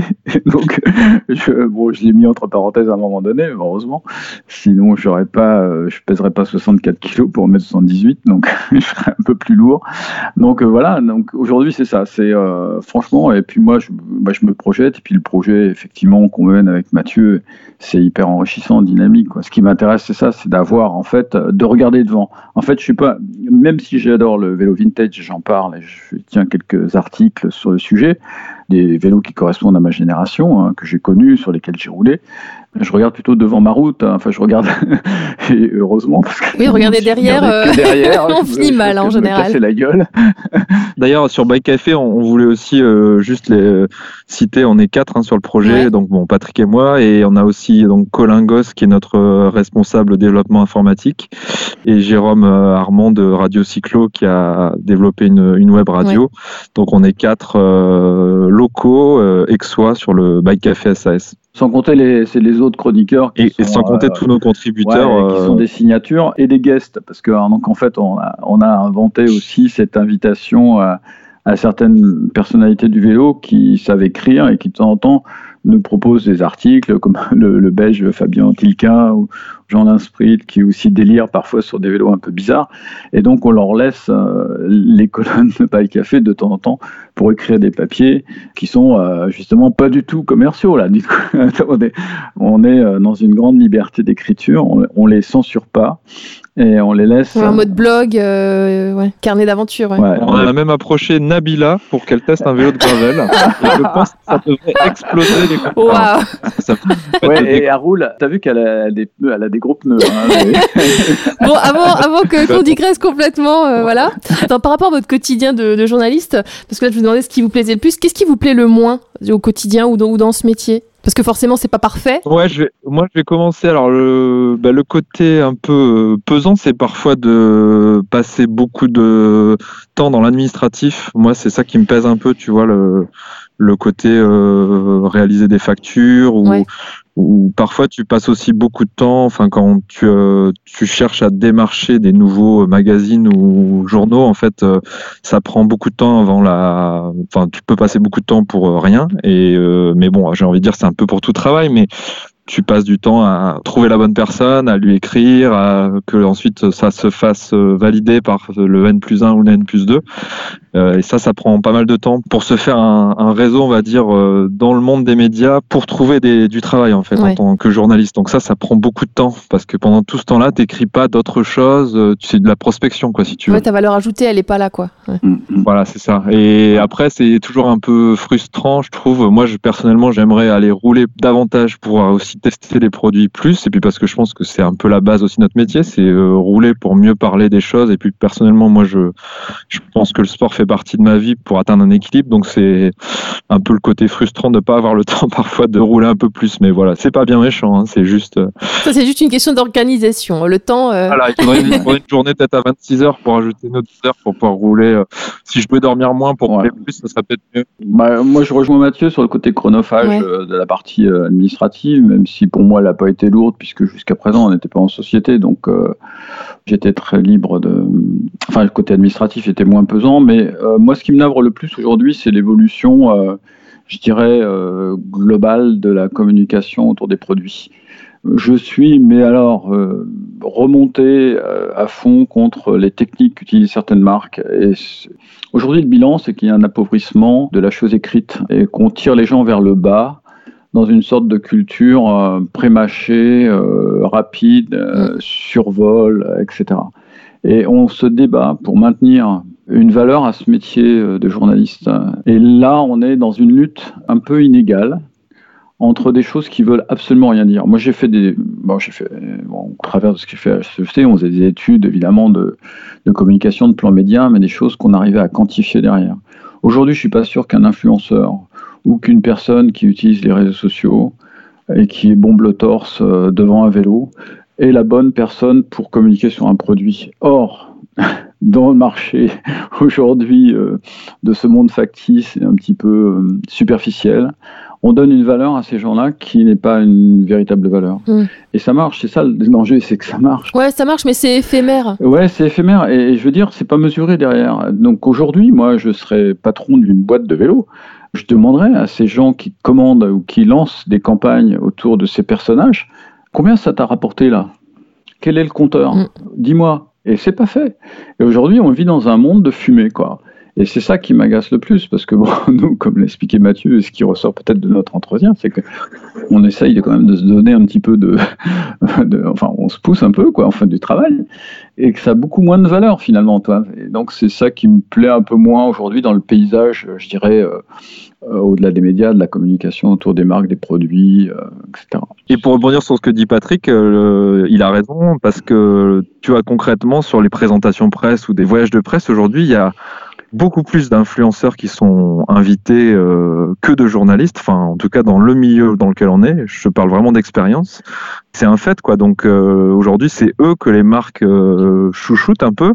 Alors après, c'est leur choix. Hein. Euh, Nous, on, on leur dit rien. C'est comme ça. C'est Ouais, mais on se rend compte que c'est en fait euh, s'il y a huit invités, enfin il y en a peut-être euh, deux qui auront une carte de presse, tu vois, les autres c'est des influenceurs. Ouais, mais parce qu'ils ciblent. euh, En fait, avec les influenceurs, tu peux cibler spécifiquement euh, les auditeurs, alors qu'en tant que journaliste, euh, enfin peut-être un peu moins. Un magazine, c'est peut-être plus, euh, comment dire, grand public, mais ça reste éphémère, ouais, ouais. Je pense que c'est ce qu'elle pense, mais comme dit Patrick, le retour, à, le retour, Moi, le j'ai- retour à, à- enfin, à quantifier. Je peux, je peux retour, parler, je euh, peux parler de Buy difficilement Café, si veux. Moi, hein. je peux parler de Buy Café. J'ai des marques qui, quand elles sont honnêtes, m'écrivent, m'ont écrit en me disant bah, euh, félicitations pour votre article, mais derrière, on a vendu 40 vélos. Et donc, concrètement, là, enfin, je ne le fais pas pour vendre 40 vélos.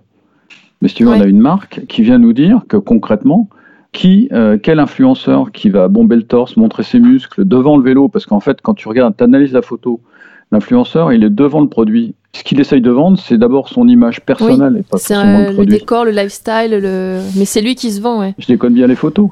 je vois bien que la marque qui est proposée, c'est le mec ou c'est la nana, mais c'est pas le produit, quoi. Et aujourd'hui, les marques se font avoir, je pense, rouler dans la farine par une sorte de voilà, c'est dans l'air du temps, Ouais. machin, faut être dans le ton. Je pense que profondément, elles font fausse route, enfin en tout cas dans le dosage. Après qu'elles en fassent, enfin je vais dire, c'est amusant. De temps en temps, je regarde Instagram. Ça Enfin, faut démultiplier les supports de com dans tous les cas. Bien sûr, de toute Oui. façon, il faut faire des campagnes euh, donc, qui mélangent les différents médias et évidemment faire du podcast avec Céline, bien sûr. Évidemment. non, non, enfin, oui, ça, bon, ça, ça, je- ça je rigole, rapporte des. Vous allez avoir des centaines de milliers de vues supplémentaires, euh, c'est sûr. On y compte bien. Et donc, du coup, vu qu'on est sur le podcast Dynamo, moi, ce que j'aime bien, c'est un peu euh, inspirer les gens, euh, insuffler des idées, etc. S'il y avait des auditeurs euh, qui voudraient se lancer dans la rédaction ou dans la création d'un média euh, sportif ou autour du vélo, parce que vu que c'est à la mode euh, et que, bah, comme vous le disiez, tout le monde se prend un peu pour un journaliste ou un blogueur, est-ce que vous auriez un conseil pour que ce soit quelque chose de qualitatif, pour qu'il y ait plus de médias du type bike café? Bah, je pense que déjà, il faut avoir un métier à côté au départ. Euh, faut pas espérer gagner tout de suite de l'argent avec un blog dans le vélo parce que concrètement, euh, ça sera pas le cas. Ouais. Ou alors vous vous mettrez au minimum 3-4 ans euh, et encore, il faudra être bon. Donc il faut avoir un métier qui vous fasse bouillir la marmite, comme on dit, euh, à côté et développer ça euh, à côté sous forme de passion. Et après, pourquoi pas espérer en commencer à vendre de l'espace publicitaire ou vendre des publics rédactionnels. Mais avant toute chose, c'est écrire euh, un contenu euh, de la meilleure qualité possible pour attirer les gens, communiquer euh, sur son blog euh, avec son réseau, avec LinkedIn, euh, pour qu'il commence à se développer au niveau de la notoriété. Donc, ouais, c'est régularité et, et qualité, quoi. Voilà, Ouais. régularité, qualité et passer du temps aussi à, à faire des investigations pour produire du contenu intéressant et, et qualitatif, pas juste faire des copier-coller de communiqués de presse Ouais. parce que ça tout le monde peut le faire aujourd'hui et Après, c'est pas suffisant. Avoir sa propre identité, quoi, aussi, c'est ça, c'est... Voilà, c'est Ouais. ça. avoir sa moi, propre je, moi, je, moi, je dirais que finalement, un projet comme ça, c'est un projet comme un autre. C'est-à-dire qu'il faut avoir un vrai projet, pas simplement euh, voir qu'il y a un truc qui a marché et le copier. Il faut que ça vienne de ses tripes. Je pense qu'en fait, créer un site ou un blog pour prendre la parole et l'adresser à d'autres, ça nécessite d'avoir véritablement d'être porteur d'un vrai projet. Et comme dans toute entreprise d'ailleurs, hein, c'est se lancer dans quelque chose qui est une entreprise et pour laquelle il faut avoir des compétences. Si on publie quelque chose, que c'est mal torché, que c'est mal écrit, etc., ça marchera jamais. hein. sauf si on utilise évidemment des leviers qui sont aujourd'hui des leviers, euh, je dirais, de bas instinct. Mais euh, ça marchera jamais. Donc en fait, ce que je conseillerais à quelqu'un qui veut se lancer dans l'écriture et le développement d'un blog comme on a pu le faire sur By Café, c'est de partir d'un vrai projet personnel, de pas copier les images, de pas pomper les images sur des sites, parce que ça, il y a une éthique aussi dans ce métier. Il faut respecter Oui. ce qui a été écrit par d'autres, pas le copier, simplement Ouais, avoir ses propres Patrick, idées. il rappelle des choses de base, mais c'est vrai, pas, co- pas Ah de oui. copier-coller, enfin, pas de copie d'image, parce qu'aujourd'hui, euh, le nombre de fois où des sites, on, on s'est bagarré parce qu'ils utilisent des images euh, en copier-coller sans foi ni loi, enfin, il y a du travail. Un photographe aujourd'hui, c'est un métier euh, comme journaliste, c'est un métier euh, qui est pas facile et il faut respecter aussi le travail qui est fait. Il y a Ouais. du temps euh, passé, il y a du la- l'argent investi dans du matériel, donc Ouais, Il faut, euh, faut les- voir les- que le, les- crédit photo, c'est hyper important aujourd'hui, hein, le, respecter sur les, le. sur les sites, il y a des, ce qu'on appelle des informations légales, enfin, que tu connais bien. Ouais, ouais. Donc, euh, il y a aussi à respecter ces règles. On n'est pas dans le Far West. C'est-à-dire qu'en fait, on crée un projet, il faut en accepter les règles. Enfin, on joue sur un terrain de jeu qui est partagé et sur lequel tout le monde est bienvenu. Enfin, moi, je veux dire, je crains pas la concurrence et j'ai beaucoup de respect, énormément de respect pour les collègues euh, qui font des sites, pas en citer, mais je regarde, je lis, euh, j'apprécie tout ce qui est fait. C'est d'abord ça, c'est respecter euh, ce métier, le faire bien sur la base d'un projet personnel. Et du coup, alors, où est-ce qu'on peut vous trouver, vous lire Euh, Il me semble que vous avez monté un blog, non Bac Café qui parle de Gravel, si j'ai bien Un peu, compris. C'est- non, mais Gravel, t'es quoi C'est quoi C'est quoi, C'est quoi, Gravel Donc ouais, où est-ce qu'on peut vous, bah, vous lire? Donc déjà ouais, sur Bac Café, dans d'autres magazines, si on veut vous contacter, allez-y là, lâchez-vous. Euh, moi, j'ai ah, écrit sur Cyclist comme euh, Mathieu. Euh, écrit sur un magazine suisse qui s'appelle Cycle, point d'exclamation. En fait, c'est plus un MOOC, une belle revue, quoi, un peu cher et un petit peu euh, bah, publication euh, un peu restreinte. Euh, J'ai écrit sur différents supports, euh, respirer.com qui est un magazine un peu local. J'écris bah, pour tous les gens qui me demandent d'écrire sur. J'ai même écrit un sujet sur un magazine de triathlon pour parler de gravel. Non, vraiment, c'est. Ah oui, parce qu'en fait, bah, c'est le rédacteur en chef d'Outdoor Edition qui m'a contacté. Il me dit Tiens, Patrick, tu peux nous faire un. Mais je lui dis Attends, c'est un magazine de triathlon. Il me dit Oui, mais t'as pas un angle. Bah, dis Si, j'ai un angle. C'est que moi, autrefois, je faisais du, de la course à pied, je faisais du fartlek, tu sais, de la course euh, en nature avec des accélérations, mais en sous-bois, etc. Je lui dis Considère que le gravel, pour des triathlètes, ça peut être un type d'entraînement dérivatif, parce que, les- enfin bon, je ne vais pas Oui. dire du mal des, des triathlètes, puisque Mathieu, tout de suite, serait- mais il y a, il y a un côté hyper technique, Mm. tu sais, capteur de puissance, euh, position, prolongateur, etc., qui est très particulier. au- et donc, on peut considérer qu'au bout d'un moment, c'est un petit peu lassant d'être toujours contraint à, à travailler dans ces techniques de recherche de vitesse, avec des selles très courtes, avancer sur le pédalier, etc. Oui. Je dis, allez vous amuser dans les sous-bois et travaillez votre VO2 en faisant du gravel, quoi. Enfin, c'est un peu lent. Oui, en fait, c'est la multiplication des activités euh, pour. Voilà, euh, on peut écrire sur ces sujets-là euh, et le placer. Euh, J'ai fait aussi des, des articles dans des magazines, plus lifestyle aussi. enfin bon. Mais c'est bon, c'est le métier de pigiste. Hein. Et toi, Mathieu, on peut te lire dans, dans quel magazine? Bah écoute, moi donc je, je travaille pour euh, Cyclist, euh, qui est un, un bimestriel, donc euh, qui sort six numéros par an. Je collabore souvent sur la rubrique Made in France, donc on met en avant une société euh, française qui produit euh, des pièces ou des vélos ou des articles euh, du commerce du cycle en France. Donc le- ça c'est un magazine que vous pouvez retrouver tous les deux mois en kiosque, qui va sortir un hors-série d'ailleurs, petit coup de pub au passage, euh, un hors-série gravel. Encore Gravel. Mais ça suffit Eh là. gravel, c'est la moment. Je vais devoir changer le titre de l'épisode là. C'est. Donc voilà, le gravel, encore une fois, ça marche en ce moment. Tout le monde veut se positionner Ouais. dessus. Ouais. Et donc, je travaille ensuite en presse professionnelle pour euh, Bike Eco, donc le journal destiné au magasin de cycle. Mhm.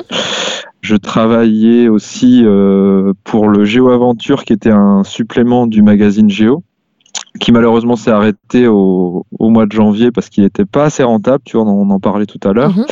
Et si vous voulez me contacter, j'ai un profil LinkedIn, euh, voilà, c'est peut-être la façon la plus simple de rentrer en contact avec moi. Bah, je remettrai le lien dans tous les cas euh, sur euh, l'article de l'épisode. Ouais. Appelez mon nom sur LinkedIn et vous le trouvez facilement. J'essaie de relayer aussi quelques articles de temps en temps sur mon profil. Et toi Patrick, pareil, on peut te trouver sur LinkedIn?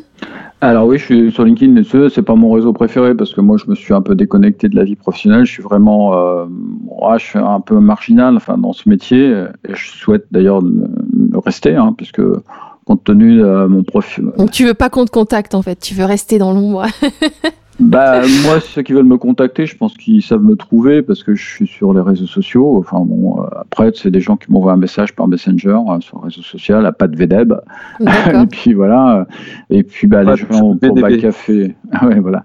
VDB, c'est mon, mon pseudo sur euh, les réseaux sociaux parce que, bah, comme mon nom commence par VDB, j'ai mis un E derrière chaque lettre qui compose mon nom. Enfin, bon, c'est, voilà, c'est comme ça. Et puis, bah, voilà. Enfin, après, si c'est des projets pour Bail Café, bah, il y a un mail de contact sur Bail Café évidemment. Tout à chacun peut nous contacter, euh, écrire des commentaires sur les articles, ça on le conseille, plutôt que de faire des commentaires sur Facebook un peu déplaisants. Mm. Et puis voilà, euh, le reste, euh, j'ai suffisamment de projets. Puis avec Mathieu, je suis dans un mode un peu transmission, hein, puisque Mathieu va prendre la direction de la rédaction. Et donc, je suis dans un mode dirais, où progressivement je m'effacerai, je consacrerai mon temps plus à l'écriture. En fait, moi j'ai un projet depuis très longtemps d'écriture de livres j'ai besoin d'avoir du temps donc pour écrire quelque chose. Mais bon, après, euh, ça viendra en son temps. C'est comme les fruits, hein. quand c'est mûr, ça tombe. Donc euh, il faut laisser mûrir le fruit. D'accord. mais enfin, pas trop parce qu'après il devient blé. oui, c'est ça, il ne faut pas trop tomber. compte tenu du compteur de, de, mes années, il faut quand même que je me maille, comme sur certains trucs. Voilà. Bon bah merci beaucoup euh, d'avoir répondu à toutes ces questions. Je sais pas si vous les. On a été long. Hein, oui, mais vous êtes deux, c'est normal. Franchement, pour deux, ça ah va. c'est tout à fait correct. Et je savais que j'allais avoir deux pipelettes en face, alors euh, j'allais devoir recadrer un petit peu. On est catalogué. Mais oui, mais merci à toi pour ton temps et puis euh, c'était très intéressant bah, de faire cette interview avec toi. Puis merci à toi puisque l'occasion nous est donnée de tes projets, de ton dynamisme dans le monde du vélo parce que moi, je t'ai connu avec tes petites gapettes où tu m'as expliqué ta volonté de travailler en France et ce que tu as réalisé. Petite étiquette tricolore qui a collé sur la gapette. Euh, effectivement, la gapette, on me dit ouais, elle est chère, la casquette. Bah oui, elle est chère, mais elle est bien faite. Et puis, elle est faite en France. Euh, elle est faite dans des conditions euh, humaines qui sont vérifiables, parce que, enfin, en fait, sur les produits, aujourd'hui, je suis scandalisé par un certain nombre de réflexions sur les prix et ce commerce en ligne qui est en train de tuer un bon nombre de choses. Enfin, Après, le commerce en ligne, moi, le, sans commerce en ligne, je n'existerais pas. Donc, euh. Oui, non, mais le commerce en ligne, je peux pas te donner des noms, mais tu les connais. Enfin, on les connaît euh, tous, on va taire à leur nom. Voilà, on les, on les, connaît tous et certains les connaissent très bien, mais, mais ceux même qui d'ailleurs euh, disent qu'on parle de produits très chers. Oui, sur AliExpress, c'est moins cher. Bah oui, effectivement, sur AliExpress, c'est moins cher. Allez-y, les gars, vous allez voir qui est-ce qui les fait derrière et combien d'enfants et combien de. Enfin bon, En tout cas, enfin, moi je me rends compte que plus ça va, moins les gens trouvent ça cher, une gapette à 30, 35 euros.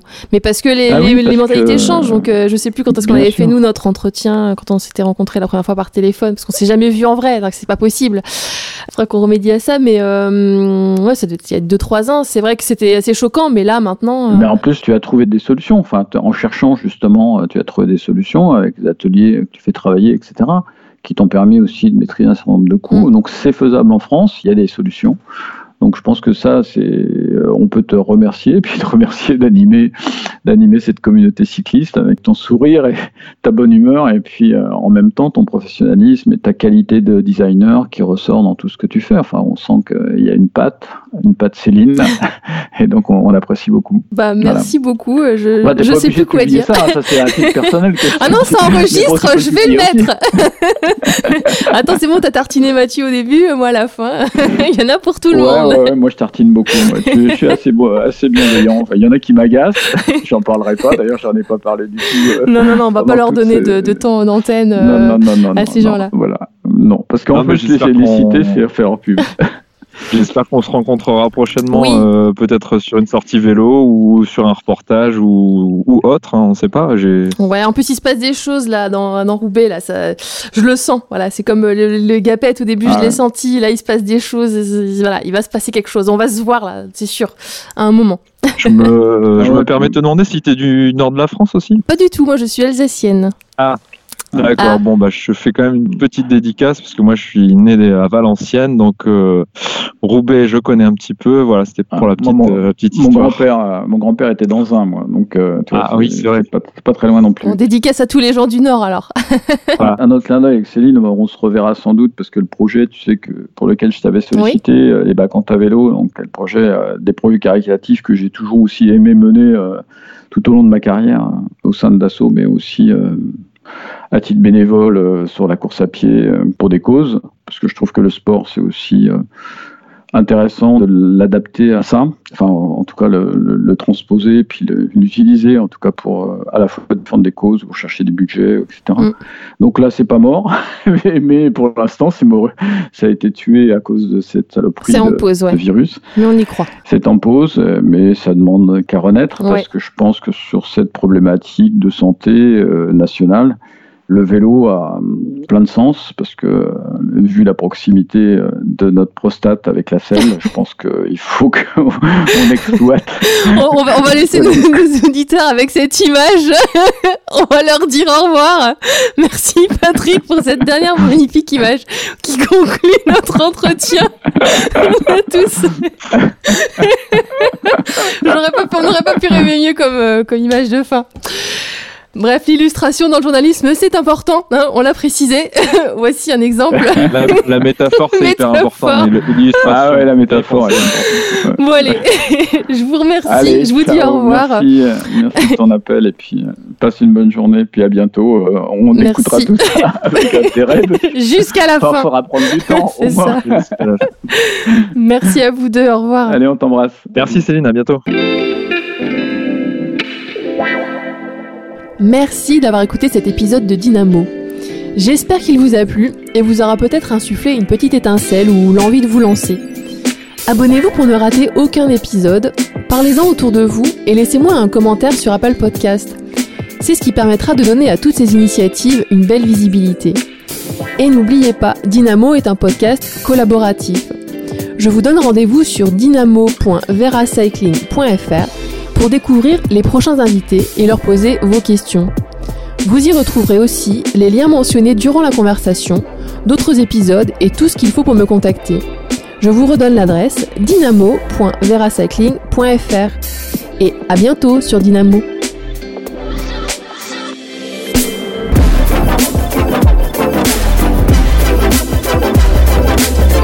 Dynamo, le podcast de Vera Cycling.